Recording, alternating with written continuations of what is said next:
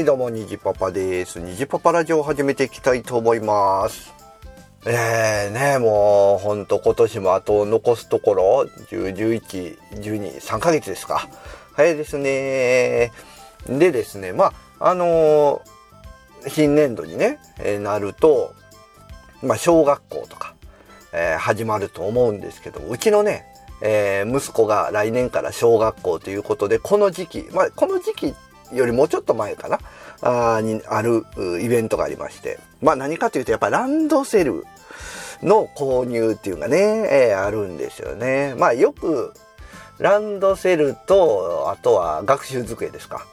はおじいちゃんおばあちゃんに買ってもらうみたいなね そういう風習まではいかんかなまあそんなんがねあったりなかったりすると思うんですけども、えー、ありがたいことに、えー、義理のね、えー、お母さんが、ランドセルを買って、えくれましてでまあ僕らの時代といえばランドセルって言うたらねもう大体もう男の子は黒女の子は赤と。うん、その2種類。で、メーカーとかってあったんかな？うん、まあ多分子供自身ってその頃ってまあどこで買いたいとか、そんな種類なかったですもんね。メーカーがどうこうみたいな、なかったと思うんですけどね。うん。まあそれがですね、もう今となっては本当にいろんなメーカー、から出てるし、まあ、オーダーメイドがあったりとか、うん、まあ、素材もいろいろあったり、うん、まあ、何より色ですよね。黒と赤だけじゃなくて、まあ、ピンク、水色、紫、青、緑、茶色、ね、本当にもういろいろ、なんか一回見たやつはもう、金ピカみたいになりましたけどね。あれはまあネタランドセルやと思うんですけど。でね、まあちょっと今回ランドセルってどんなんかなと思ってね、改めて、もううちは買ったんですけど、調べてみようかなと思うんですけど、うーん、ランドセルのね、えー、口コミ人気ランキングっていうのがありまして、ちょっとね、これを参考にしたいかなと思うんですけど、うん、2020年ね、えー、ランドセルおすすめ人気ランキング10選って言ってあるんですけど、1位、フィットちゃんね、えー、これよく宣伝してますよね。うん。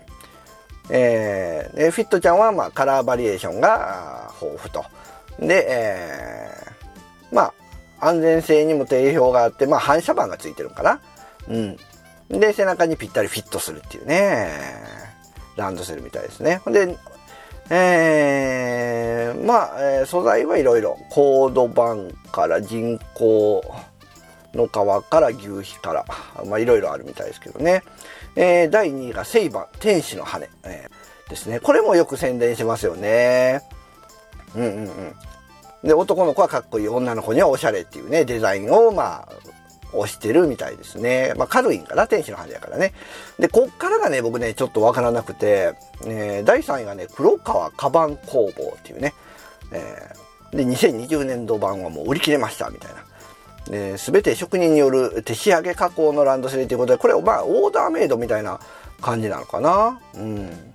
で、えー、4位が、模擬、模擬カバン。いや、模擬カバンも知らないな。でも、トレンドランドセルの、あ、違うわ、えー。ランドセルの中でも老舗のね、ランドセルメーカーみたいですね。えー、いや、知らんかったこれも知らないですね。えー、で、5位。5位がね、万有カバン。あ、こ、ここも知らない。ここもまだオーダーメイドみたいなもんなのかな。うん。そして、えー、続いてが、えー、6位がハクラ。うん、知らんな。知らんのばっかり。まあ、工房系って書いてるんで、ここもまあオーダーメイドみたいな感じなのかな。うん。で、6位、池田屋。まあ、ここも工房系かな。はい。で、えー、8位が土屋カバン。えー、知らない。知らないな。そして9位、イオンのランドセルね。えー、ちなみにうちの息子はイオンで 買いましたね。うん。えー、何色かなえー、青、青、青、藍色？みたいな感じのね、えー、色のランドセル買いましたけども、うん、他にもね、なんかね、えー、アディダスとか、アディダスだとかナイキとかね、なんかこういう、う、スポーツメーカー系の、うん、カバンとかもね、結構ありましたけど、で、えー、10位がカバン工房山本っていうことでね。まあ、こちらも工房系なので、まあ、オーダーメイドとかね、そういう感じですかね。うん。で、一応これが、え、10位までの人気のランドセルと。いうことになってますね。まあでもね、だいたい重さはどこもよく似てますね。うん、900グラムぐらいから、えー、1500グラムぐらいまでの間ですね。うん、で、もう最近のはどれも A4 ファイル対応ってなってますね。で、あるのが6年間保証っていうのがあって、これってね、なんか6年間のうちに壊れたら、まあ補修してくれたり、まあ無料で交換してくれたりってね、そういうのがあるみたいですね。うん。で、価格はね、もうこれもピンキリなんですけど、まあ一番今紹介した中で一番安いのが39,900円。で、一番高いのが、あすごいな、これ。一番高いの21万3840円。まあ、ちょっとこれは高すぎかな。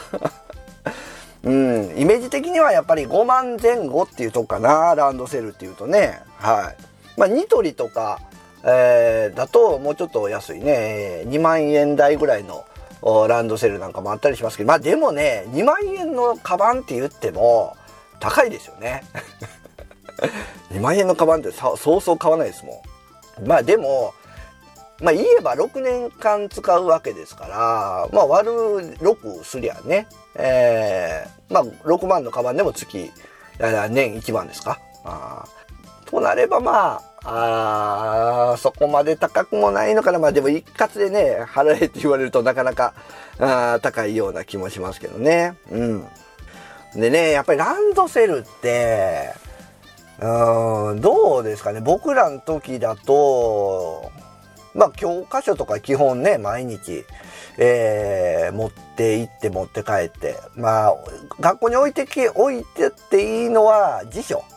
国語辞典とか、あそういうやつだけだったかな。他の基本教科書とかは持って帰るように言われてましたね。うん。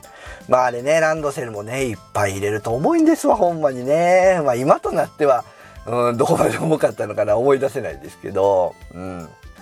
でね、あとは、そうですね。まあランドセル、うん。まあ大きさ？うん。あのー、やっぱね、小学校1年生のつけるランドセルっていうのはなかなかね、ランドセルに、えー、背負われているみたいな。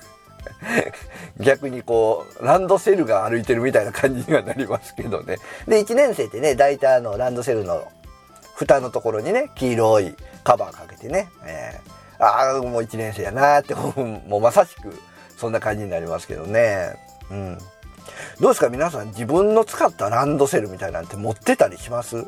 僕のはね、もうさすがに持ってはないんです。どこに行ったかわからないですけどね。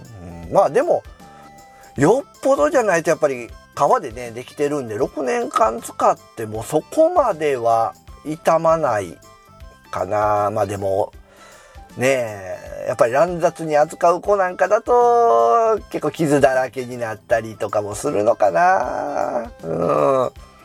あの、なんかね、僕の時の小学校のね、友達なんかは、なんだろうな、こだわりがあったのかな。もうランドセルぺちゃんこにしてね してましたけどね。うん。もう僕はそこまではそんなことはしなかったですけど、まあ、ぺちゃんこがかっこいいっていう感じだったんですかね。うん。うちのね、奥さんは、小学校5年生ぐらいの時かな、ランドセルをね、あの飼ってた犬に噛まれて、ランドセルがズタボロになったって言ってましたね で、でもあと1年やし、えー、なんかね、あの革、布テープ赤の布テープで補修して、あと1年それでいったって言ってましたね 時代やなうん。まあね、でもやっぱりランドセルってね、うん。あの、本当に小学校のうちしか使わない、えー、カバンでね、うん、まあ、すごく懐かしい品物ではありますよね。うん。あの、もしね、お子、小学校のお子さんがいる方なんかはね、ちょっと、久々にこうランドセルね、改めて見てみてはいかがでしょうかね、お子さんのね、えー、カバンの奥から、えー、食パンとかが出てこないことをお祈りしております。あ、でもあれか、最近食パンとか持って帰ったらいかんのかな。うん。くちゃくちゃになってね、テストの答案とかが出てこないことを祈っておりますということでね、今日はちょっとランドセルについて、えー、喋ってみました。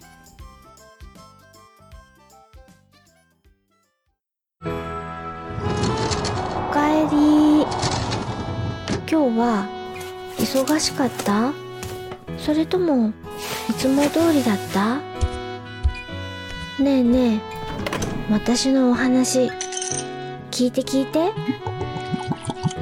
少し配信して長く配信して夜のゆいろく聞いてください。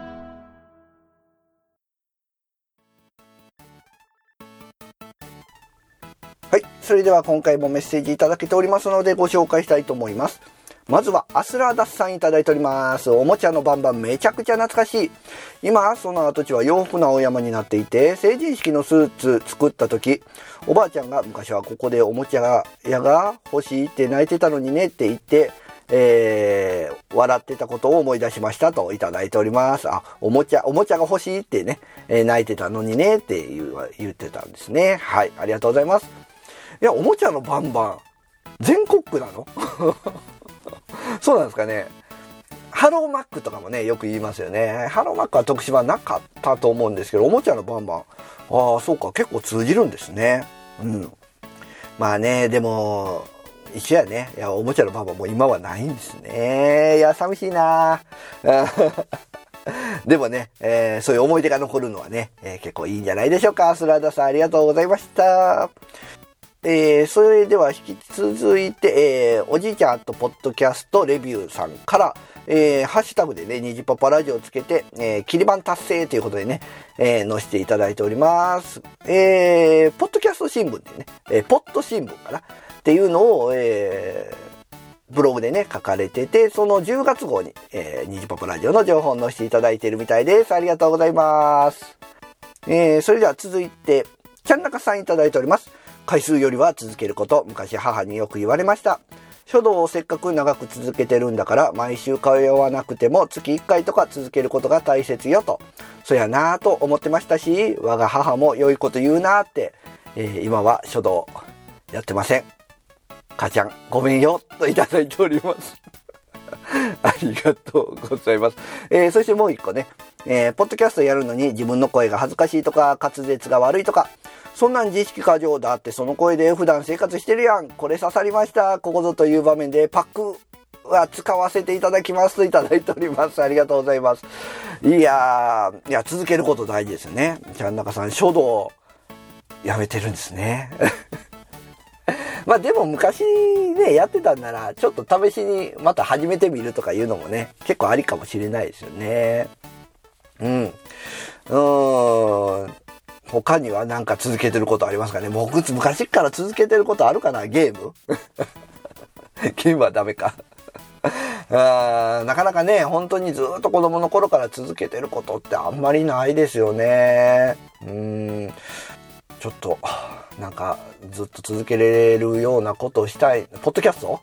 ポッドキャストをじゃあ、ちゃんなかさんね、一緒に、えー、ポッドキャストを続けて いきましょうか そして、えー、そのポッドキャストでね、えー、自分の声が、まあ、その声で普段生活してるんやから、えー、恥ずかしくないですよっていう話ですね。えー、まあ、これね、ぜひぜひ、あのパクってください。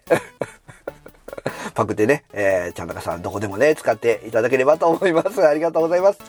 続いて、ネオさんいただいております。ニジパパラジオさんに背中を押されて試しに撮ってみました。ハッシュタグチムゲーということでね、いただいております。ということでね、ネオさんが、えー、ちょっとね、えー、アンカーの方で、えー、番組撮って配信してみたよということで。うん。えー、アイドルの話をされてたんかな。えー、僕もね、聞かせていただいたんですけども、本当ね、えー、やっぱり好きなことを流暢に語るっていうのはね、えー、楽しいですよね。まあまあ、あのー、もう一回取ったらね、もうあと何回取るも一緒ですから、えー、気長にね、えー、肩肘張らずに、またね、頑張っていって、続けて いただければなと思います。ネオさん、ありがとうございました。続いて、アスラダさんいただいております。ポッドキャストの機会拝聴しました。ああ、おっしゃっていたステップ一歩一歩登ってしまったな。アンカーは話の途中での準備ができないので、えー、あ、話の途中での編集ができないので、最初同じことを何度も何度も喋ってしましたが、今となっては配信後に聞き直して、あ、やべ、と思う程度になっています。と、いただいております。ありがとうございます。うんね、アスラーダさんもね、えー、薄オタの本棚っていう番組をアンカーの方でね、配信されてて、うん、着実に一歩一歩 登ってますね。いやいやいや、もうでもね、ポッドキャストの方にも配信されてるのかな。僕は登録はしてるんですけど、うん。いやいや、どうでしょうか。ね、えー、まあ喋るのやっぱ楽しいですよ。うん。こだわればね、でもキリはないんで、まあ、なんだろう、ストレスにならない程度で、えー、ね、続けていっていただければなと思います。アスラーダさんありがとうございます。続いて、えー、ケータマンさんいただいております。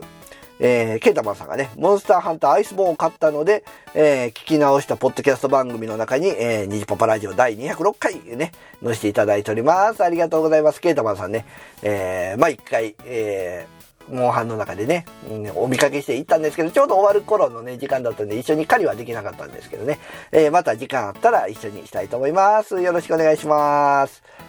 続いて、えー、フリーダムチンパンジー佐藤さんいただいております。えー、まずね、え、フリーダムチンパンジー、ね、ポッドキャストセカンドジャムが、えー、99回 ?100 回、えー、を迎えたということで、最終回。えー、で、ひとまず番組終わり、終わるということでね、えそれに関して、まあ僕感想で、ハッシュタグつけてね、えー、まあ、人喋り、三人喋り楽しかったですって言ってね、またサードシーズンも、あの、期待してますっていう風に送ったんですけど、それに対してね、えー、ありがとうございます。肩に力を入れすぎず、楽しく長く配信され続けている、いる、虹パパさんには感服いたします。ポッドキャストは始めるより続ける方が難しいですね。最終回まで配信できたのも虹パパさん含めお聞きくださる皆様のおかげです。虹パパラジオも楽しみにしておりますといただいております。いやーでもね、本当に何ですかね、気の知れた3人で喋ってる回とか、もう本当に和気あいあいと喋ってる楽しそうやし、もうね、佐藤さん一人で、うん、なんだろう、趣味のこととか、喋ってるとかとかね、もう本当になんだろうな、自然な感じで聞ける番組でね、すごく、まあな、そして何より岡山っていうね、えー、なんだろう、身近に感じれる 場所から配信されてるということでね、えー、楽しみにしてたんですが、まあ今回一回終わっちゃうということでね、ちょっと寂しいところもあるんですが、あ多分ね、また充電すれば、あサードシーズンが始まるんじゃないかなと思ってたりするんでね、えー、まあ今はゆっくり充電していただければなと思います。佐藤さん、ありがとうございました。ということで、今回メッセージ以上となっております。皆さん、ありがとうございました。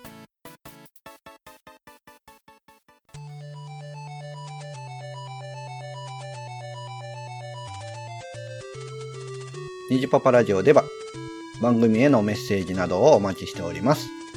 ツイッターでハッシュタグカタカナでニジパパラジオとつけてつぶやいていただければ番組内で紹介いたしますのでよろしくお願いします。